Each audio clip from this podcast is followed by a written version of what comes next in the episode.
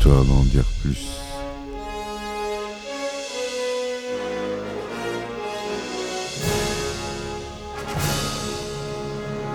Eh ben attendez, on est en France Allez, cul sec.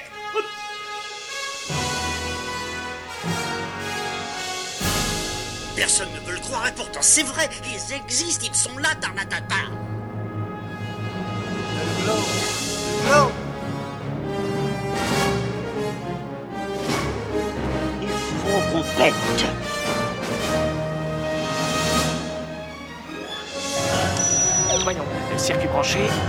convecteur temporel temporisé.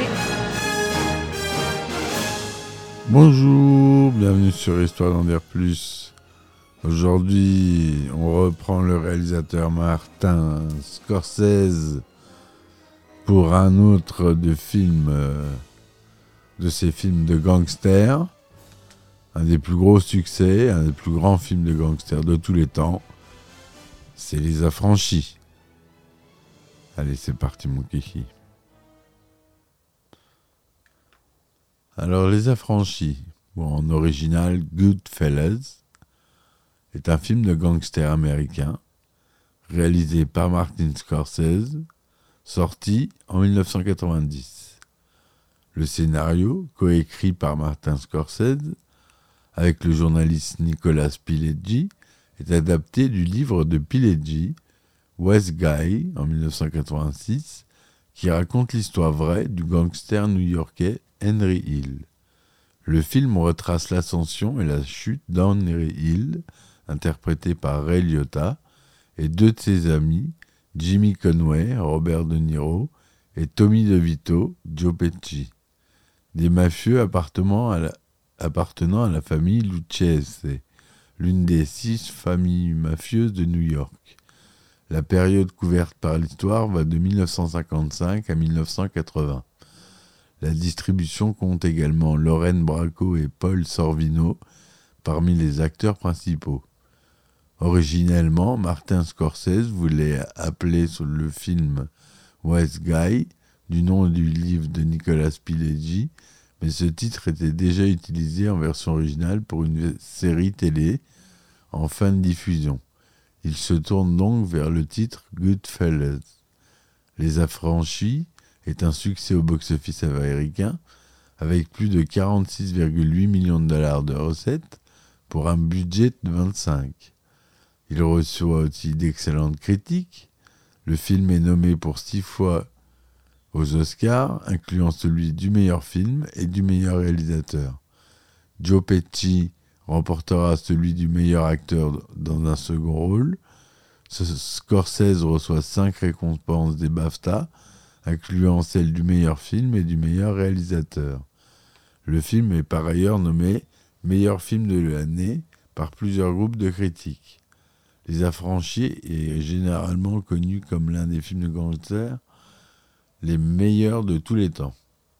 En 2000, il est sélectionné par le National Film Preservation Board du National Film Registry, auquel je me réfère souvent, afin d'être conservé à la bibliothèque du Congrès des États-Unis pour son importance culturelle, hystérique, historique pardon, ou esthétique.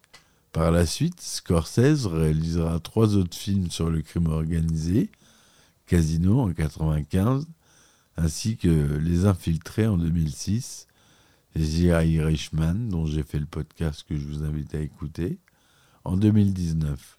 Sa réalisation et son style de narration dans Les Affranchis ont inspiré d'autres réalisateurs de films et de séries télévisées.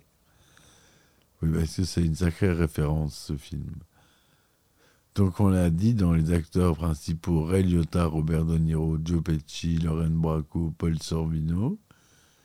C'est un film qui dure 146 minutes. Il est sorti en 90, on l'a dit. Le synopsis. Alors, belle intrigue, vous allez voir. Dans la séquence d'introduction du film, où lui et ses collègues sont en train d'assassiner un homme, le personnage principal, Henry Hill, un citoyen américain d'origine italo-irlandaise, Henry Hill, qui est joué par Ray je vous le rappelle, hein, parle de son enfance à New York en 1955 et admet Autant que je me souvienne, j'ai toujours rêvé d'être gangster. En effet, déjà à cette époque, Henri était fasciné par le train de vie qu'ont les truands de la mafia, notamment ceux de la famille Lucchese, une équipe de mafieux qui évolue dans son quartier new-yorkais ouvrier de Brooklyn, à cette époque majoritairement peuplé d'habitants d'origine italienne. Rêvant de leur ressembler, Henri décide d'embrasser une carrière de criminel.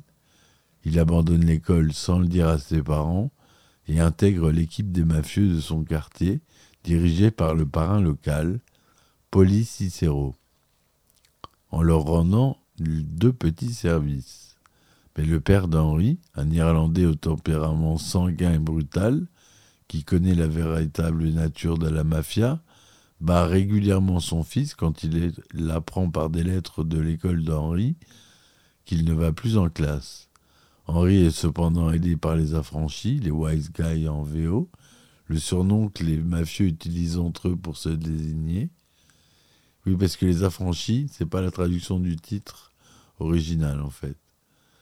Affranchi en anglais, c'est wise guy, qui interviennent en menaçant le postier du quartier et font par la même occasion interrompre la distribution des lettres de l'école.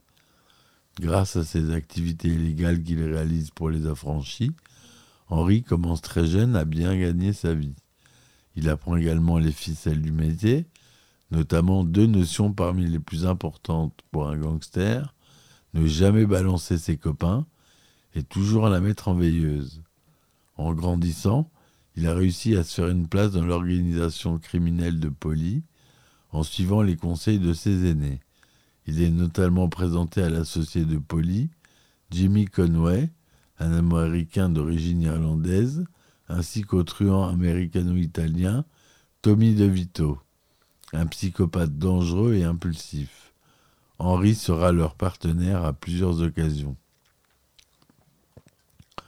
Après avoir fait ses classes dans l'organisation de Polly, en réalisant divers crimes, et après avoir été arrêté lors d'un trafic de cigarettes ou à l'époque adolescent, il saura se taire lors de son procès, Henry Hill organise en 1967 le casse du vol Air France où, avec ses complices, il vole près de un demi-million de dollars.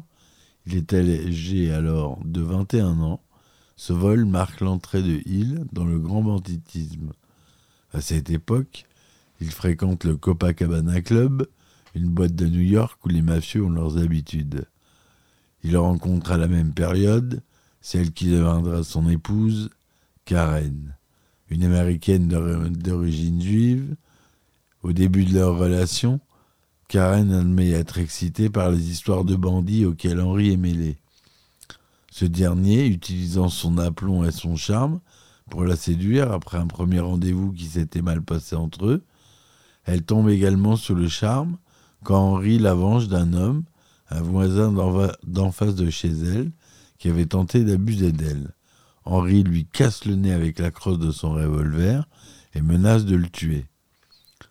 Les deux se marient peu après et fondent une famille. Karen, apprenant les activités criminelles de son mari, sans que cela ne l'émeuve beaucoup, et fréquentant la famille des affranchis, notamment les épouses des autres truands, qui vivent en milieu clos les uns avec les autres. En juin 1970, alors propriétaire d'un bar dans l'arrondissement du Queens, Henry assiste les truands Tommy DeVito et Jimmy Conway quand ces derniers tabassent de son établissement le capot, le chef, Billy Batts de la famille Gambino, après que ce dernier, récemment sorti de prison, a manqué de respect à Tommy en le traitant de cireur de chaussures, une, occupation de Tommy quand il était jeune.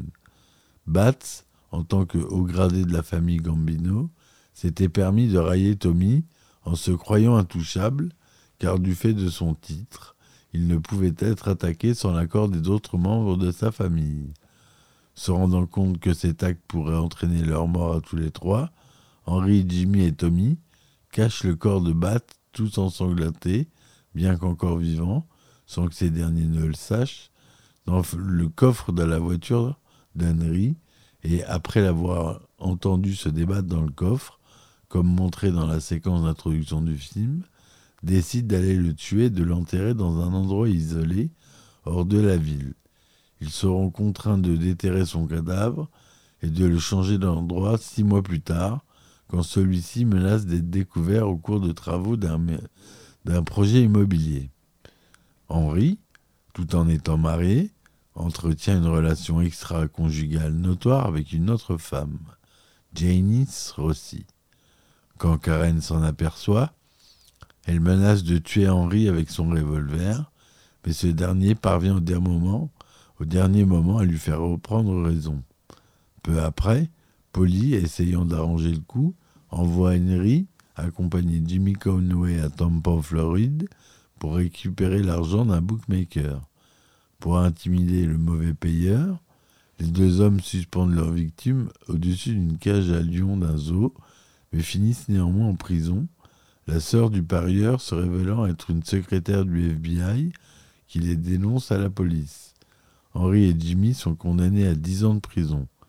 Henry purge sa peine dans une prison de New York. Jimmy, quant à lui, est incarcéré à Atlanta. Il y retrouve Polly, qui, qui purge une peine d'un an pour outrage aux forces de l'ordre.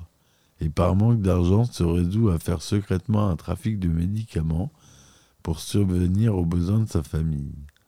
Henry est libéré en 1978. Par la suite, Henry et la bande des affranchis de Polly commettent un très gros coup, le vol de la compagnie aérienne Lufthansa, dérobant près de 6 millions de dollars à l'aéroport de New York. L'affaire, qui fait sensation, est relayée dans les médias, les policiers s'activant pour retrouver les coupables.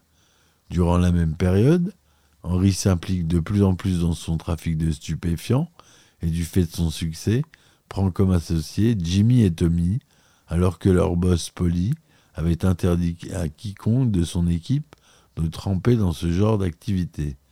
Henry poursuit son infidélité avec une amie de Janice, Sandy, une toxicomane qui participe à son trafic de stupéfiants.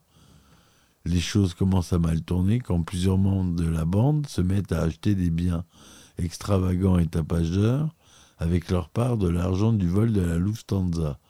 Ne suivant pas le conseil de Jimmy, qui leur avait pourtant dit de ne pas attirer l'attention sur eux. Jimmy, devenant paranoïaque, fait assassiner petit à petit tous les membres de l'équipe ayant participé à l'opération, de peur de se faire prendre par la police. Henri, qui s'était tenu tranquille, est épargné. Tony se fait ensuite tuer. Alors qu'il est nommé capot par ses chefs, il est tué par Teddy, le frère de Polly, et Vinny, les chefs de l'organisation, après que ses supérieurs ont découvert qu'il était impliqué dans l'assassinat de Billy Batts, et aussi pour plusieurs autres choses. Cette mort entraîne le chagrin de Jimmy Conway, ami proche de Tommy, mais Henry affirme qu'ils ne peuvent rien y faire, car ce sont des histoires de macaroni dont lui et Jimmy, n'étant pas intégralement issus de parents italiens, sont étrangers. En 1980, Henry Hill est l'un des rares survivants de la bande des affranchis de Polly. Il s'apprête à faire un gros coup dans le trafic de stupéfiants avec ses associés de Pittsburgh. Mais à cause de sa forte dépendance à la cocaïne, il commet des impairs et après avoir été trahi par une de ses équipières, qui a fait l'erreur de téléphoner chez lui et non d'une cabine téléphonique, il est arrêté par la DEA qui l'attrape chez lui par surprise dans une opération menée de longue date. De retour chez lui à sa sortie d'interrogatoire, Henri apprend que Karen, qu'elle a vidé l'équivalent de 60 000 dollars de cocaïne dans les toilettes, ayant eu peur que tous les agents des narcotiques n'entrent chez eux pour fouiller leur domicile. Ce qui était la planche de salut pour Henry, maintenant évanoui, le met lui et dans sa famille dans un total dénuement. Désespéré, Henri sollicite en dernier recours l'aide de Polly, mais celui-ci lui rappelle qu'il lui avait interdit de se mêler au trafic de drogue. Ne croyant plus en sa loyauté, et cerné aussi par la police qui cherche à le coincer, Polly se voit forcé de tourner le dos à Henri, mais ému par sa déchéance, elle lui donne toutefois 3200 dollars, tout ce qu'il a en poche, et lui dit de ne plus chercher à le revoir.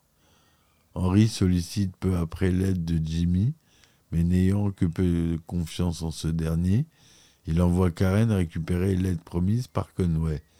Mais quand Karen revient chez eux, affolée et en pleurs, elle l'informe qu'elle a découvert que Jimmy se préparait à, à la faire éliminer par ses sbires.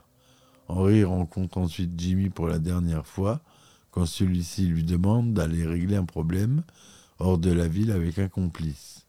Henri flaire le piège et comprend que Jimmy veut sa mort. Il décide alors de parler au policier. Après sa déposition à un agent du FBI, Henri témoigne au cours d'un procès contre ses anciens associés criminels qui finissent tous en prison. En contrepartie, il intègre le programme fédéral de protection des témoins qui le protège lui ainsi que sa famille en lui donnant une nouvelle identité et un lieu de résidence secret. Finalement, ayant rompu tout lien avec la mafia ses anciens comparses affranchis, Henri Hill voit son existence se transformer radicalement, vivant désormais la vie d'un homme ordinaire, le genre de vie terne dont il s'était moqué naguère et à laquelle il avait échappé durant toute sa vie de gangster flamboyant, selon lui une vie de plouc, où il attend, où rien ne se passe. Le film se termine par un intertitre informant les spectateurs du devenir de plusieurs de ses protagonistes. André divorcé de Karen, est clean depuis 87. Paul Cicero est mort en prison en 88 des suites d'une maladie respiratoire. Jimmy Conway purge une peine de 20 ans de prison à New York. Voilà pour le résumé de ce film. C'est un sacré film dont il y, a, des rebondissements et euh, c'est un vrai film de gangster comme on les aime. À la photographie, on retrouve Michael Ballos. À la production, Irwin Winkler. C'est tourné en couleur Technicolor 35 mm à 85e son Dolby Surround. Je vous l'ai dit, dure 146 minutes. Il est classé R aux États-Unis, classification MPA, interdit au moins de 16 ans en France, ce qui est quand même assez violent, hein. il y a beaucoup de sang dans ce film. Scorsese là-dessus, il se fait plaisir, hein. il, filme la réalité. Donc Ray Liotta joue Henry Hill, Robert De Niro, De Niro joue James Jimmy Conway, Joe Pesci, Tommy DeVito, Lorraine Bracco, Karen Hill, Paul Sorvino, Paul Cicero, Frank Sivero joue Frankie Carboni, Tony Darrow, Sonny Bunce, Mike Starr, Frenchy, Frank Vincent, Billy Batts. On a une apparition de Catherine Charles Scorsese, de la, donc la femme et le fils de Scorsese. Euh, qui joue la mère de Tommy et Vinny, respectivement. Voilà, on a Samuel L. Jackson qui joue dans le film, un de ses premiers rôles, qui joue Stack Edwards. Voilà pour la, la distribution. Donc, euh, pour la production, Les Affranchis, basé sur le livre Wise Guy de Nicolas Pileggi, un journaliste spécialisé dans le monde de la mafia. Martin Scorsese, qui à l'époque ne voulait plus faire d'autres films sur la mafia, après Main Street en 1973, consulte un jour une critique du livre de Pileggi, ce qui l'incite à le lire, tout en travaillant sur le long métrage qu'il réalise à cette époque, La couleur de l'argent en 86. Ayant toujours été fasciné par le monde des mafieux, Scorsese est attiré par le livre de Pileggi, car il s'agit, selon lui, de la représentation la plus honnête des gangsters qu'il ait jamais lu. Le réalisateur est également attiré par les aspects documentaires du livre. Le livre Wise Guy donne une idée de leur vie, les gangsters, au quotidien, l'ennui, comment ils travaillent, comment ils prennent en charge les boîtes de nuit de certains et pour quelles raisons. Cela montre comment ils fonctionnent. Scorsese imagine Les Affranchis comme le troisième film d'une trilogie imprévue des films qui ont examiné la vie des Italo-Américains sous des angles légèrement différents et l'a souvent décrit comme un film sur la mafia fait maison, dont le sujet est l'argent. C'est de cette manière qu'ils font les affaires. Par la suite, le cinéaste sait quelle approche utiliser pour son film. Il dira démarrer les affranchis comme un coup de feu et constamment accélérer à partir de là, presque comme une bande-annonce de deux heures et demie, je pense que c'est la seule façon de percevoir l'exaltation que produit ce mode de vie et de comprendre ce pourquoi celui-ci captive des tas de gens. Selon Pileggi, Scorsese l'aurait appelé sans prévenir et lui aurait affirmé J'ai attendu ce livre ma vie entière. Ce à quoi Pileggi lui aurait répliqué J'ai attendu cet appel ma vie entière. À l'origine, le film devait être tourné avant la dernière tentation du Christ en 88, mais lorsque les fonds de la dernière tentation du Christ furent rassemblés, Scorsese décida de reporter, le tournage des Affranchis. Le film est tourné de printemps à l'été 89, notamment à New York, dans l'arrondissement du Queens, dans les États de New York et du New Jersey, et à Long Island. On a dit pour un budget de 25 millions de dollars. Scorsese met aussi en place une narration en voix off, s'inspirant de la séquence d'ouverture du film Jules et Jim de 62 de François Truffaut. Voilà, le montage ayant été longtemps travaillé, la montance du film, Thelma Schoonmaker, déclara qu'il lui semblait qu'elle n'avait coupé qu'une seule scène tournée, celle où Henri, petit garçon, apprend à boire des expressos. C'est pour dire la précision du réalisateur. Hein. On a une superbe BO et composée pour la plupart de titres connus. Tony Bennett, les Cleftones, Otis Williams, Betty Curtis, Dean Martin, Aretha Franklin, les Rolling Stones, The Drifters, Cream, Harry Nilsson, Mick Jagger, Harry Nilsson, Muddy Waters, Shit Vicious, enfin plein de chansons très connues. À sa sortie, Les Affranchis rencontrent un accueil critique euh, très positif, 96% sur 96 critiques sur Rotten Tomatoes, avec une note de 8 sur 8 sur 10. Le consensus du, site indique frappant et élégant. Les Affranchis est un classique des films de gangsters et sans doute le point culminant de la carrière de Martin Scorsese. Sur Metacritic, le film obtient une note moyenne pondérée de 90 sur 100 sur une note de 20 critiques.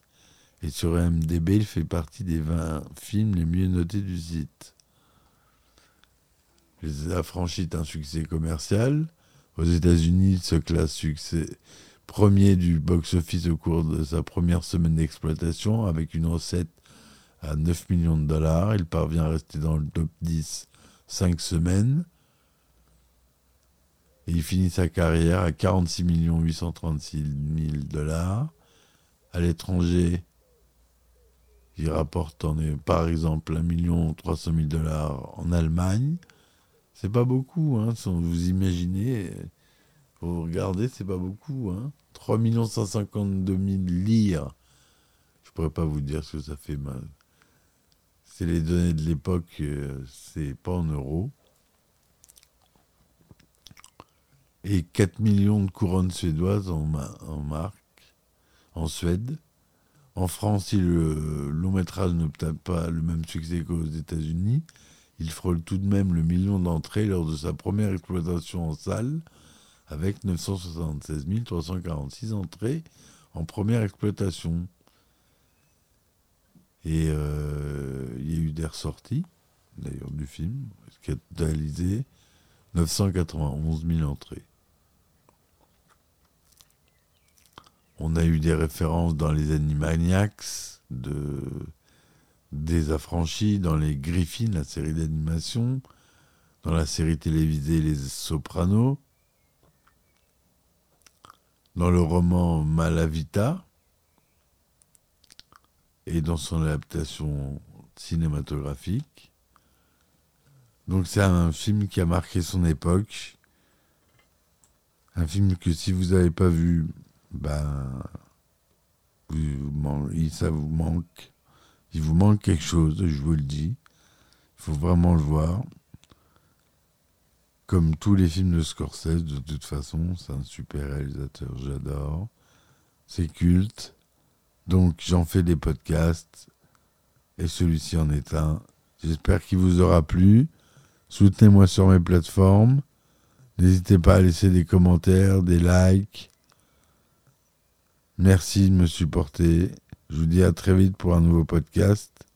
Et ciao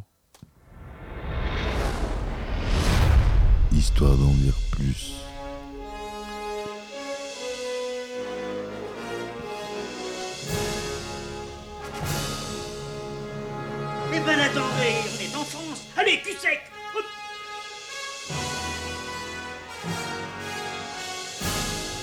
Personne ne veut le croire et pourtant c'est vrai, ils existent, ils sont là, Tarnatata.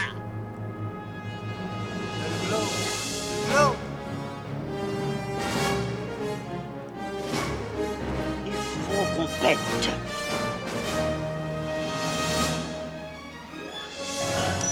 Voyons, circuit branché, convecteur temporel temporisé,